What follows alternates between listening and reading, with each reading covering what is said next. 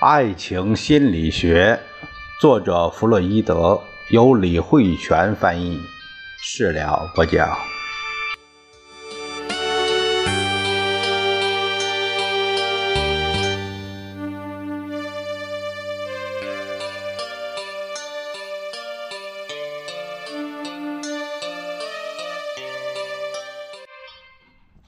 我们这一节讲第一部分第三章第四节男女之间的分化。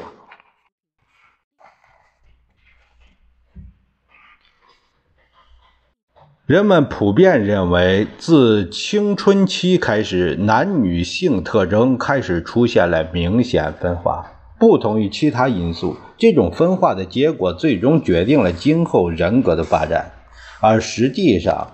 男女之间天性方面的差别，在婴儿那时就已经很明显了，比如害羞、厌恶、同情等性压抑情形，出现在女童身上的时间明显早于男童，而且受阻碍的程度也较轻。尽管女童的性潜意倾向更为明显，性的部分冲动也多为被动形式。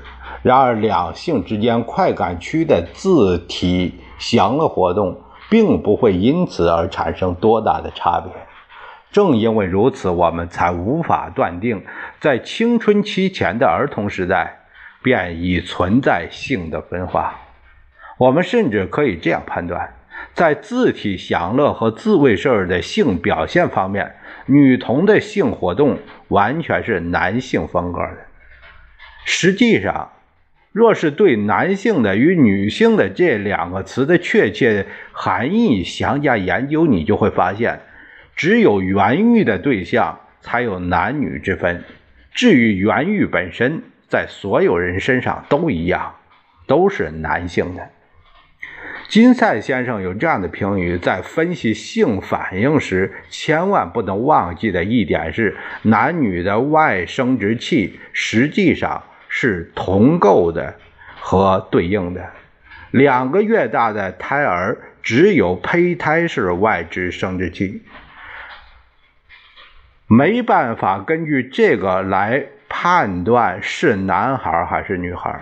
后来才分别发展为男性的外径和女性的阴蒂。男人与女人的首要快感区，我们看一下这个话题。这里我还要补充一点，那就是女性的主要快感区在阴蒂，与男性的阳具相类似。据我们所观察到的一切来看，所有女童的自慰行为并不会发生在外生殖器上，哪怕她们对以后的性功能发展来说是比较重要的。相反，这一切却几乎都脱离不了阴蒂。大多数情况下，我们都想象不出女童除了阴蒂手淫之外，还能被诱导着去做些什么。阴蒂部位的痉挛是女童身上偶发的性兴奋最常见的表现。通过阴蒂部位的经常勃起，女童可以无师自通的正确理解异性的性表现，只要以己度人就可以了。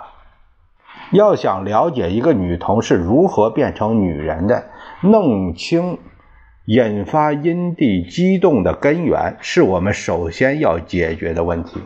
我们知道，青春期是男孩原欲得到明显发展的阶段，但同时也是女童性潜意得到进一步加强的阶段。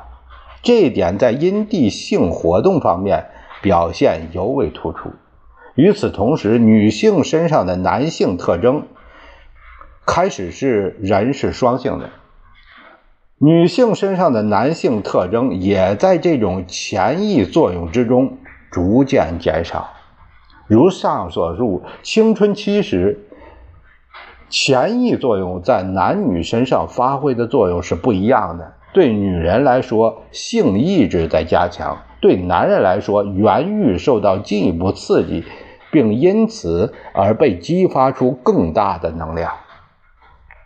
男性对性的估价随着原欲的加强而变得越来越高，而女人越是拒绝和否认自己的性欲，越能得到异性对自己的高估。由此，一场男对女的追逐拉开了帷幕。当性行为开始时，第一个激动起来的自然就是阴蒂，如同引燃硬木燃烧的松树枝一样，阴蒂会把这种激动传达到与之紧邻的女性性器官上面。不过，这种转移作用的发挥通常是需要一段时间的，在这一期间，年轻的新娘毫无感觉。如果阴蒂区一直持续这种激动的状态，那么这种麻木的现象就会一直继续下去，而这往往是由婴儿期性活动过度所导致的。众所周知，女性性冷感往往只是表面和局部的，即使她们的阴道不敏感，但其阴蒂和其他快感区却都会感到激动。性冷感不仅是生理因素造成的，精神上的因素也同样会发挥作用，而且这一因素同样也会受到潜意作用的影响。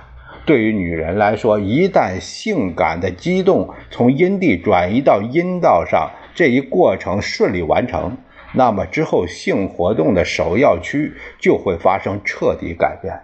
而男人的成长发育过程却无需这种交换。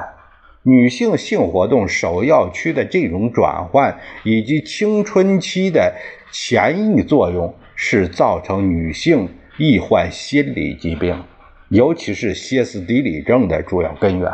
这种现象与女性性质是密不可分的。